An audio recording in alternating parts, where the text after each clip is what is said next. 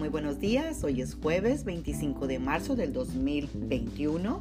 Sean todos y todas bienvenidas a nuestro devocional del día de hoy. Y continuamos hablando sobre la fe y hoy vamos a tratar el tema de enfrentando una crisis de fe. Y lo vamos a ver en Marcos 9:19, la primera parte solamente, donde Jesús le responde a los discípulos, gente sin fe ¿Hasta cuándo tendré que estar con ustedes? Amados guerreros y guerreras de Dios. En la escritura bíblica en Marcos 9 del 17 al 19 nos cuenta una historia de un padre que llevó a su hijo a Jesús para que fuera sanado. Y él estaba verdaderamente desesperado porque los discípulos de Jesús no pudieron sanarlo. Y el padre fue a Jesús en busca de ayuda y le dice, Maestro, aquí te he traído a mi hijo, pues tiene un espíritu que le ha dejado mudo. Donde quiera que se encuentra, el espíritu lo agarra y lo tira al suelo y echa espuma por la boca. Le rechinan los dientes y se queda tieso. He pedido a tus discípulos que le saquen ese espíritu, pero no han podido.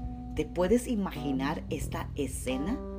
Este padre que viene a Jesús está realmente en una lucha, como muchas personas nos podemos identificar cuando hemos enfrentado una crisis de fe. Cualquier persona que haya visto a un ser querido con un dolor debilitante sabe que es una de las circunstancias más difíciles de sobrellevar. Te sientes impotente, te sientes en desesperación, ¿Por qué? Porque necesitas y quieres ayudar a tu ser querido. Una crisis de fe es aquel momento en el cual una persona debe decidir si creer o no creer en Dios. Si tenemos que creer en quien dice Dios que es y también creer que Él hará lo que Él ha dicho que hará en medio de las circunstancias tan desafiantes que estamos pasando. La fe también coloca a los hijos de Dios en la posición para decidir si aceptar o rechazar su propia identidad como hijos de Dios. Los cristianos que están en medio de una crisis de fe a menudo se encuentran preguntándose, ¿tendré suficiente fe? ¿Realmente estoy escuchando a Dios? ¿O esto que estoy pasando es un castigo por mis malas decisiones que tomé? ¿Por qué está pasando esto? ¿Cuántas preguntas nos hacemos y nos condenamos a nosotros mismos? Pero mira lo que dice la palabra en el Salmo 34, 19. Dice, muchas son las aflicciones de los hijos de Dios, pero de todas ellas los librará el Señor.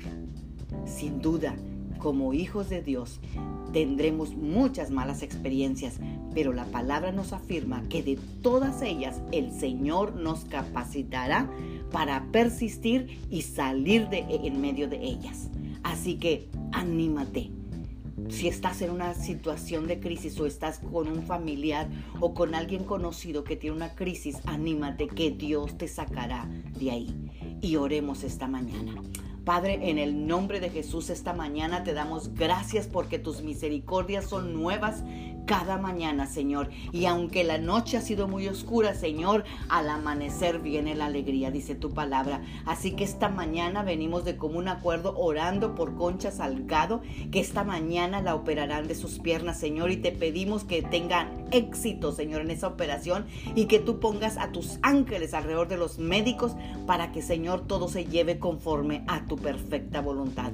Y, Señor, también venimos orando por todas las peticiones que se postearon el día de ayer martes y las traemos al Maestro Jesús para que sane a Bren que tiene cáncer en el riñón y en el esófago, por Héctor, el cuñado de Yolanda, por la hermana de Oralia, Señor, que acaba de perder a su esposo. Señor, te pedimos el consuelo, Señor, en el nombre poderoso de Jesús. Señor, te pedimos por la sanidad completa de la hija de Leti, Señor, y te pedimos la provisión para todos los gastos que ya se han realizado, Padre. Señor, te pedimos el aumento de salario por el hijo de Alejandra. Señor, te pedimos por el matrimonio del hermano de Ana, Señor, y todas las demás peticiones, Señor, que tú conoces y que tú has oído, que, Señor, y que las hemos presentado el día de ayer.